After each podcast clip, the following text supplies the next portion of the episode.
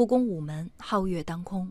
随着故宫博物院院长单霁翔和全场观众的一起倒数，紫禁城被瞬间点亮。现在我宣布，紫禁城上元之夜文化活动倒计时开始，五、四、三、二、一，大家往那边看。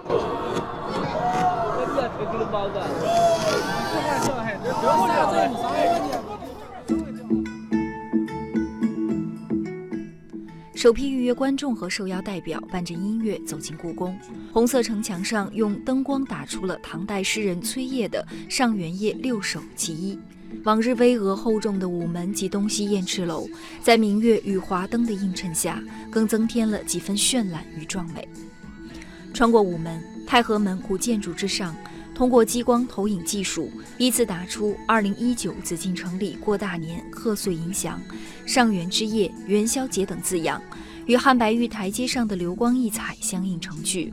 观众由午门西马道登上城楼，可参观紫禁城里过大年展，并漫步于近千米长、高挂红灯笼的故宫东城墙之上。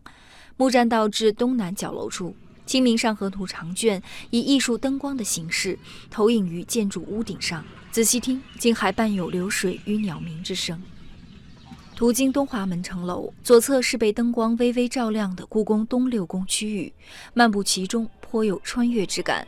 远处则隐约传来戏曲之声。走近瞧，畅音阁戏楼高处似正演出宫廷戏曲，人们停下脚步驻足观看，流连忘返。东北角楼至神武门区域，左侧是北宋王希孟的《千里江山图》卷，以屋顶为纸，以灯光为笔，仿佛徜徉于画卷之中。右侧是与故宫城墙仅一街之隔的景山夜景。行至终点神武门，灯光在红墙上留下明代江南才子唐寅的诗《元宵》。有灯无月不娱人，有月无灯不算春。春到人间人似玉，灯烧月下月如银。此情此景，更让观者感慨万千。这晚上和白天完全是不一样的，哎，感觉特别好，特别好玩。宫殿那个里边还有皇室穿的那种衣服。不用说了，大家一个共同的回答就是抢到票非常幸运。嗯，非常好，非常好。印象比较深刻的地方就是咱们这个角楼那儿，还有一个京剧。走这个长廊里，它还有音乐。紫禁城上元之夜文化活动，也是紫禁城古建筑群第一次在晚间被较大规模点亮。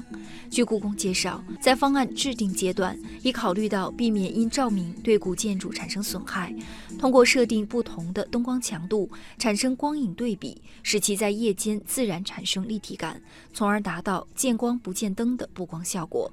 在紫禁城被点亮之前，故宫博物院院长单霁翔在发布会上坦言，由于各种原因，此次上元之夜活动筹备时间非常有限。白天要接待，所有的工程只能晚上做。经过了十二天的努力，我们今天成果呢将被大家给大家呈现。那么这些灯灯具，这个都已经到位了。那么这些编程。每天的不断的调整，使呢我们的光线更好。根据故宫此前安排，紫禁城上元之夜活动于十九号、二十号两晚在故宫博物院举行。活动公告一经推出，瞬间被预约一空。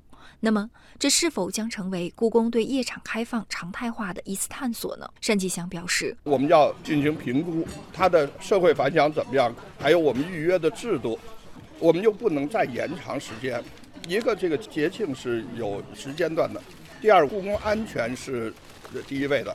我们下面要很好的评估一下这个活动它的意义，如何举办举办的更好，什么地方还可以继续点亮，不伤害古建筑，不伤害文物，观众群众是什么样一种需求，争取是在结合二十四节气里面的重要的节气，能够推出一些，那么我们还要尝试。